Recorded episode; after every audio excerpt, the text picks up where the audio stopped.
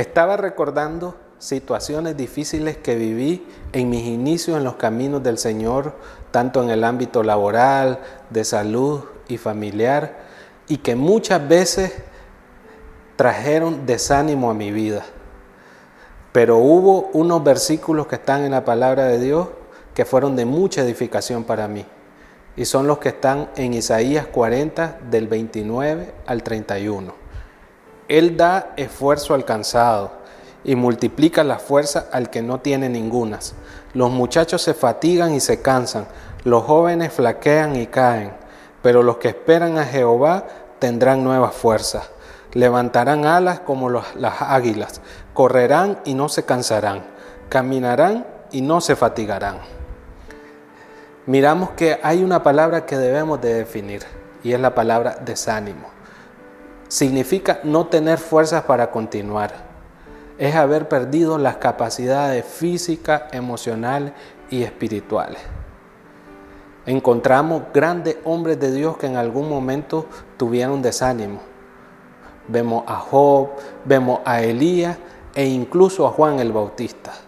Pero hay algo que nosotros debemos de entender, que no todo lo podemos resolver en nuestra fuerza. Debemos descansar en el Señor. Y yo quiero dejarte dos aspectos importantes de este descansar en el Señor. Y el primero es que trae revelación. El Señor nos dejó algo tan maravilloso como es su palabra. Dice ella misma que la palabra es viva y es eficaz. Es nuestro manual de guía, es nuestro consejera y debemos de apropiarnos de ella para que en cada momento que nosotros tengamos que tomar una decisión, la sabiduría del cielo venga sobre nuestra vida. Un segundo aspecto es que descansar en el Señor activa la influencia del Espíritu Santo en nuestra vida. No todo es por medio de nuestros conocimientos, no todo es por nuestra fuerza, sino que debemos dejar actuar al Espíritu Santo que está en nosotros y lo tenemos que relacionar a ser humilde. Dice su palabra que un corazón contristo y humillado, Él no lo rechaza.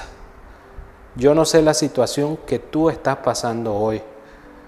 Lo único que yo te puedo decir es que si descansas en el Señor, Él te dará la respuesta a esa situación que tú estás pasando y verás la gloria de Dios manifiesta sobre tu vida.